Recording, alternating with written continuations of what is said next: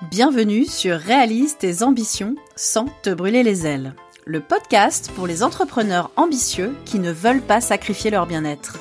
Je suis Coralie Roy et je suis online business manager. Je forme un véritable duo avec mes clients pour traduire leur vision en plan d'action et donner vie à leurs ambitions. Alors si pour toi structure ne rime pas encore avec liberté, écoute ce que j'ai à te raconter. Aujourd'hui, on va parler recrutement, délégation, onboarding, etc. Parce que tu ne peux pas tout faire dans ton business, que tu vas vite te rendre compte de tes limites, surtout de temps, et que si tu veux te développer à la hauteur de tes ambitions, tu vas tôt ou tard être confronté à la question du recrutement. Je te rappelle que le titre de ce podcast est Réalise tes ambitions sans te brûler les ailes. Et clairement, déléguer est une bonne façon de te décharger d'une partie des tâches que tu ne veux plus ou ne peux plus faire, et également trouver des personnes plus compétentes que toi. Ainsi, tu vas plus vite vers tes objectifs sans te cramer au passage. Je vais donc t'expliquer les différentes étapes pour faire un recrutement dans les meilleures conditions possibles N'oublie pas que tu peux trouver un récapitulatif de toutes les infos que je te partage sur un article de blog dédié sur mon site coralieroy.com dans la partie blog. Avant de commencer la recherche de tes futurs collaborateurs, il est important que tu comprennes bien les rôles et les responsabilités que tu cherches à déléguer. Alors commence par faire une liste des compétences et des tâches clés que tu recherches chez un candidat idéal. Par exemple, si tu es un coach business, tu pourrais rechercher un assistant virtuel qui peut gérer tes rendez-vous, ta boîte email ou tes factures. Si tu es un créateur de contenu, tu pourrais rechercher un éditeur vidéo pour t'aider à produire des vidéos de meilleure qualité. En identifiant clairement les compétences et les tâches que tu recherches chez un candidat, tu pourras cibler plus efficacement les personnes qui conviennent le mieux à ton business. Pour rester sur la méthode iOS dont j'ai parlé dans les précédents épisodes, commence par clarifier ta matrice des responsabilités ou ton organigramme. Peu importe comment tu l'appelles, l'essentiel étant de mettre sur papier ou sur logiciel tels que Miro ou Whimsical les différents pôles de ton activité actuelle. Qui fait quoi si tu as déjà des personnes dans ton équipe? Même si tu es tout seul, tu mets tout ce que tu fais. Tu peux aussi faire une version de ton entreprise dans un an et dans trois ans pour visualiser très clairement l'évolution de ton équipe et des rôles que chaque recrue devra prendre en charge. Comment tu aimerais développer ton business et qui tu aimerais avoir dans ton équipe? Cela va te permettre de te projeter et de mieux déterminer dans quel ordre tu vas recruter telle ou telle fonction. En gros, c'est une phase d'analyse, de projection et de réflexion pour établir ta stratégie de recrutement sur les 1 à 3 ans à venir. La question ici est quelle est la meilleure structure pour faire évoluer ton business dans la bonne direction dans les 6 prochains mois à 3 ans? On commence par là car ça va permettre de prendre un grand pas de recul sur le business et de déterminer la bonne structure pour ton organisation. On va donc identifier les rôles et les responsabilités et les organiser en pôles, comme je t'ai déjà expliqué dans un précédent épisode, les pôles, ça va être le com, la com, pardon, le marketing, les ventes, la production, la livraison, le support client, le recrutement, etc. Une fois tous les rôles établis, on peut plus facilement mettre les bonnes personnes aux bons endroits. The right people in the right seats, pour reprendre euh, l'expression dans iOS. Évidemment, dans des structures de petite taille, ces rôles sont remplis par le créateur de la boîte et quelques prestataires dans un premier temps. Voire uniquement le créateur au tout début. Si c'est le cas, une bonne chose à faire, pas uniquement en période de recrutement d'ailleurs, car pour moi c'est une habitude hyper importante à mettre en place, c'est de traquer ton temps. Personnellement, j'utilise Toggle, mais tu as aussi Clockify. Euh, ce sont des applications qui te permettent de loguer tous les jours ce que tu fais. Euh, et déjà, ça va te donner une super idée euh, pour voir et conscientiser où passe ton temps et celui éventuellement de tes collaborateurs. Parfois, ça peut faire peur, mais ça va te permettre de prendre conscience de euh, la gestion de ton temps et euh, de rééquilibrer tes efforts en conséquence. Tu vas aussi voir combien de temps tu passes à faire telle ou telle chose que tu pourrais facilement déléguer. C'est pas parce que tu aimes faire une tâche que c'est à toi de la faire, on est bien d'accord. À un moment, il faut se rendre à l'évidence que ton temps est plus précieux et plus utile sur des tâches plus rémunératrices ou que tu ne peux vraiment pas déléguer. Et donc accepter de passer la main à quelqu'un qui sera ravi de le faire en plus et le fera peut-être normalement, en tout cas si ton recrutement est réussi, bien mieux que toi. Une fois que tu as identifié quel poste tu veux déléguer, il va falloir créer une fiche de poste détaillée. Pour créer une fiche de poste détaillée pour recruter un freelance, par exemple, tu vas suivre des étapes suivantes. Tu vas euh, intituler ta fiche de poste, donc tu vas mettre un titre euh, clair et concis, euh, par exemple gestionnaire de communauté freelance. Ensuite, tu vas donner des informations sur l'entreprise, donc tu vas réutiliser le, fameux triptyque MVV, mission, valeur et vision pour infuser ton offre, ta fiche de poste de la personnalité, l'identité de ton entreprise.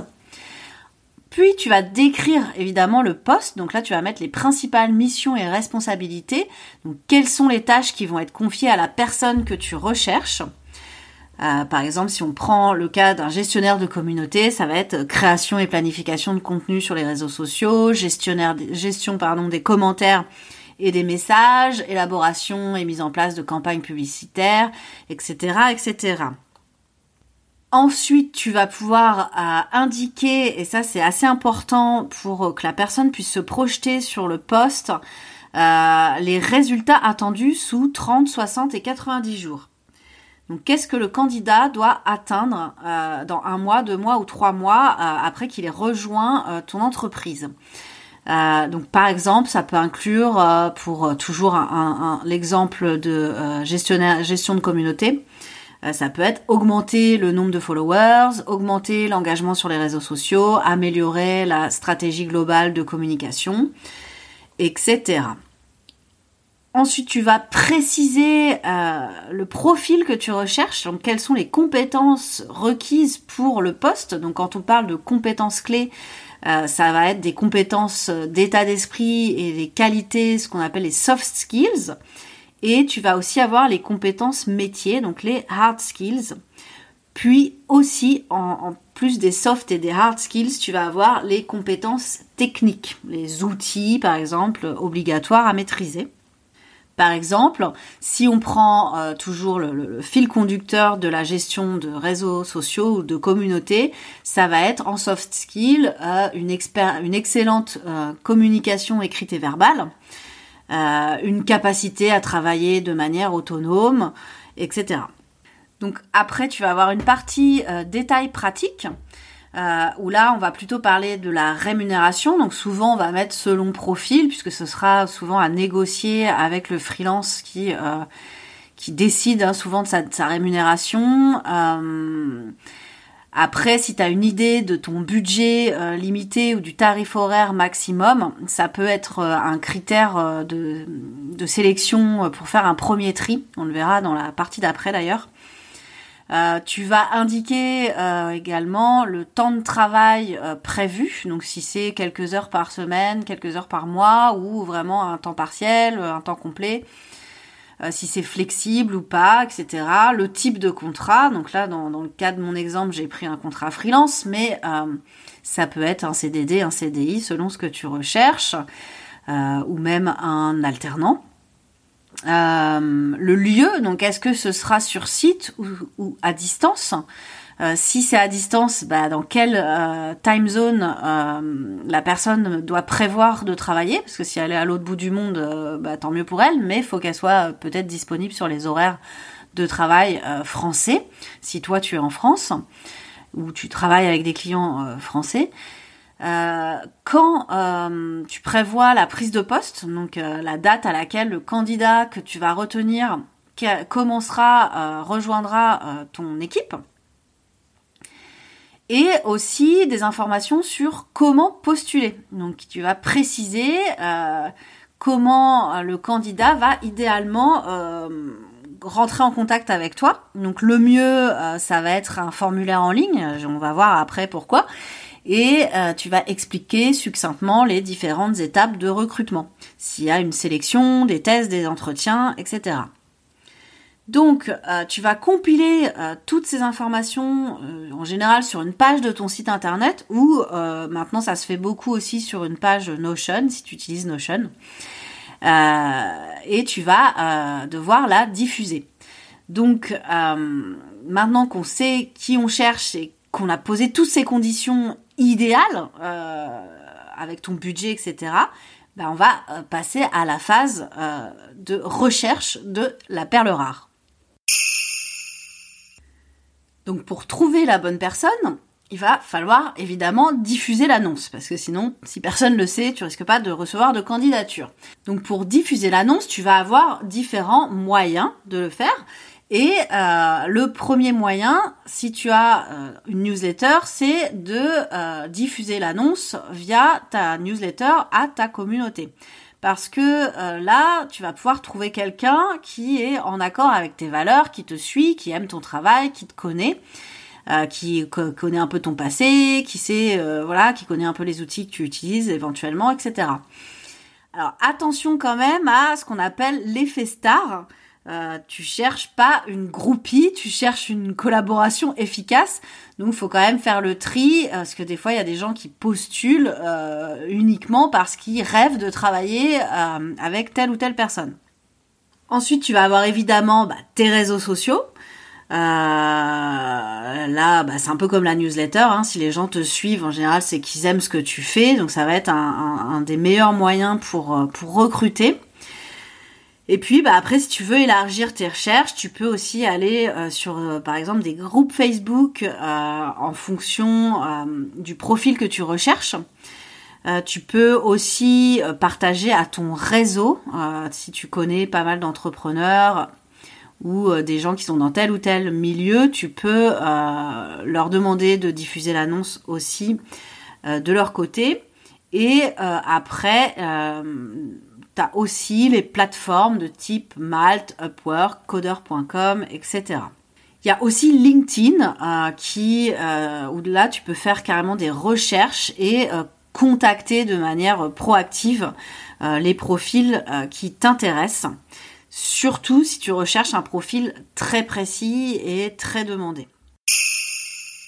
Alors il n'est pas rare de recevoir des centaines de candidatures pour un poste par exemple d'assistante web. Alors pour gagner du temps, euh, le mieux c'est quand même d'automatiser une bonne partie du processus de recrutement. Tu peux utiliser des outils comme ActiveCampaign pour créer des formulaires avec des filtres et des emails types à envoyer pour les différentes étapes. Par exemple, dans le premier formulaire, tu peux poser des questions assez classiques et filtrer sur une des questions dont la réponse sera éliminatoire. Si on reprend l'exemple d'une assistante, tu peux demander le tarif horaire minimum et créer un filtre qui exclura d'office toutes les personnes qui répondront au-dessus du budget que tu t'es fixé. Ça fera un premier écrémage. Ensuite, tu crées un deuxième formulaire plus poussé et là, tu peux donner des exercices à faire pour faire un second tri sur les compétences. Les personnes répondront sur un troisième formulaire que tu pourras étudier. Ça devrait déjà te permettre de concentrer tes efforts de sélection sur les meilleures candidatures. Et aussi retirer une grosse charge mentale et émotionnelle. Tu pourras aussi automatiser les prises de rendez-vous pour les entretiens et euh, les envois de réponses négatives, etc. Une fois que tu as trouvé les candidats potentiels, tu pourras utiliser la méthode GWC euh, que j'ai déjà expliqué brièvement euh, dans l'épisode 4 euh, qui, est un outil de iOS qui veut dire get it, want it et have the capacity to do it, ce qui te permettra de déterminer si euh, les candidats ont les compétences, la motivation et la capacité de remplir les responsabilités du poste. Donc cette méthode, c'est un moyen efficace d'évaluer les candidats et de déterminer s'ils conviennent à ton entreprise. Une fois que tu as fait ton choix final, il va falloir accueillir la personne dans ton business. Donc la partie onboarding, euh, formation, accueil de tes, des nouvelles recrues euh, est d'autant plus importante quand euh, c'est quelqu'un qui travaille à distance. Donc il va falloir créer un guide d'onboarding détaillé qui va expliquer la culture de l'entreprise, les attentes et les responsabilités du poste. Donc ça va être beaucoup plus étoffé par rapport la, à la fiche de poste initiale. Euh, tu peux également organiser une rencontre en ligne pour présenter la nouvelle personne à l'équipe et aux différents départements de l'entreprise, selon la taille hein, bien sûr de ton, business. donc dans ce guide d'onboarding, qu'est-ce que tu vas inclure comme information? Eh bien, tu vas inclure, donc comme je disais, une présentation de l'entreprise et de sa mission, mais aussi les objectifs spécifiques du poste, les attentes de performance notamment tous les outils, les logiciels et les systèmes que la nouvelle recrue devra euh, utiliser et maîtriser, euh, les procédures de communication, de reporting, de gestion de projet, euh, tout ce qui est politique de l'entreprise, comment comment ça se passe à l'intérieur de l'entreprise. par exemple, si c'est quelqu'un qui doit s'occuper de vendre tes produits, euh, comme un, closer, bah tu vas expliquer comment euh, la personne, les clients vont devoir payer, comment ils seront facturés, etc. Tu vas aussi expliquer tout ce qui est politique de confidentialité et de sécurité des données de l'entreprise, d'autant plus important euh, dans le contexte actuel. Donc offre également une formation adéquate pour aider ta nouvelle recrue à réussir dans son nouveau rôle. Assure-toi que cette personne dispose de toutes les informations nécessaires pour réussir euh, dans ses nouvelles fonctions. N'oublie pas de rester en contact avec elle régulièrement et de fournir un soutien continu tout au long du processus d'onboarding. Encourage la communication ouverte évidemment et euh, la rétroaction régulière, donc les feedbacks, pour t'assurer que la personne se sente à l'aise dans ton business et bien intégrée dans l'équipe, etc. Donc en créant ce guide d'onboarding détaillé, tu vas pouvoir aider ta nouvelle recrue à réussir dans son rôle et à bien s'intégrer dans l'équipe, surtout si c'est à distance. Donc une fois que tu as recruté de nouveaux talents pour ton business, il va être important de suivre leurs performances et de leur donner des feedbacks réguliers. C'est important pour savoir si le travail euh, que tes recrues fournissent est à la hauteur et euh, aussi si euh, les attentes de tes collaborateurs sont remplies. Délivrer des feedbacks réguliers permet d'améliorer évidemment la qualité du travail et aussi, très important, l'implication des personnes de ton équipe. Donc organise des évaluations régulières pour discuter des objectifs à court et à long terme, offre des avantages et des récompenses pour reconnaître les performances exceptionnelles. Par exemple, si tu as un coach business, bah, tu peux offrir une session de coaching supplémentaire à ton assistante virtuelle pour la remercier euh, d'avoir fait telle ou telle euh, performance ou d'avoir euh, participé à telle action dans ton business. C'est en reconnaissant et en récompensant les performances de ton équipe que tu vas les encourager à exceller dans leur travail à donner le meilleur d'eux-mêmes pour ton business. Ça va également permettre de créer un environnement de travail agréable. Et qui dit environnement de travail agréable dit fidélisation des collaborateurs parce que euh, bah, c'est un peu comme les clients. Recruter constamment des personnes, ça coûte de l'énergie, mais ça coûte aussi bah, de l'argent finalement. Et euh, bah, quand on arrive à fidéliser son équipe, à faire en sorte que les gens restent à nos côtés, eh bien, on va économiser de l'argent, de l'énergie et euh, en plus, on va avoir une collaboration plus fluide euh, parce que les personnes vont vraiment connaître le business sur le bout des doigts et, euh, et éventuellement certains vont évoluer aussi au sein de l'entreprise dans différentes missions, prendre plus de responsabilités, etc. Donc pour attirer ces talents, tu vas devoir créer une culture d'entreprise euh, fun et inspirante. Alors tu vas pouvoir, par exemple, à donner des avantages. Alors c'est gros avantage quand tu travailles à distance, c'est de pouvoir euh, donner, enfin offrir des horaires flexibles euh, à tes collaborateurs. en gros, t'es pas sur leur dos pour vérifier tout le temps à quelle heure ils se connectent, etc. Tant que le travail est fait, pour toi, bah, c'est nickel. Ce qui est bien aussi pour faire une, culture fun, c'est d'organiser, si c'est possible, des euh, journées ou des week-ends de, team building euh, dans des endroits euh, amusants ou relaxants. Alors là, évidemment, ça va dépendre où sont basés les gens, où toi tu es basé déjà et où sont basés les gens, mais c'est vrai que ça, c'est quand même quelque chose de, de, super pour faire en sorte que les gens se rencontrent dans la vraie vie. ça resserre évidemment les liens. Euh, ce qui est important aussi pour avoir un, environnement de travail agréable, ça va être d'encourager euh, tes, euh, tes recrues, ton équipe à s'exprimer librement et à partager leurs idées. Donc on, verra dans, des prochains épisodes comment on peut créer ce climat propice à l'expression. Et c'est bah, forcément, si tu as tout ça, le, bouche à oreille pourra aussi fonctionner pour attirer euh, les meilleurs talents euh, à toi euh, dans ton business.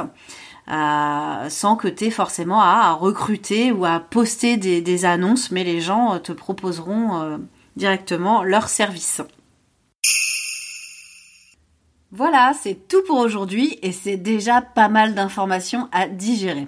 Je te rappelle que tu peux retrouver tout ça sur mon site internet coraliroy.com dans la partie blog. Je te fais un récap rapide de ce qu'on a vu dans cet épisode. Donc on a vu comment identifier les tâches et les rôles à déléguer, comment créer une fiche de poste, comment diffuser cette fiche de poste, comment automatiser le processus de recrutement pour gagner du temps, comment accueillir ou onboarder ta nouvelle recrue et enfin comment créer un environnement de travail fun et inspirant pour fidéliser ton équipe. En suivant ces conseils, je n'ai aucun doute sur le fait que tu trouveras les meilleurs talents pour ton business. Chaque personne que tu recrutes est un investissement dans l'avenir de ton entreprise. En construisant une équipe solide et performante, tu pourras te développer de manière durable et réaliser tes ambitions. Voilà, c'est tout pour aujourd'hui. Merci d'avoir écouté jusqu'au bout. Si tu es encore là, c'est que tu aimes ce contenu. Pour soutenir mon travail et le faire connaître, tu peux me mettre 5 étoiles sur Apple Podcast. Tu peux aussi le partager sur les réseaux sociaux. Merci infiniment et à très vite pour un prochain épisode de Réalise tes ambitions sans te brûler les ailes.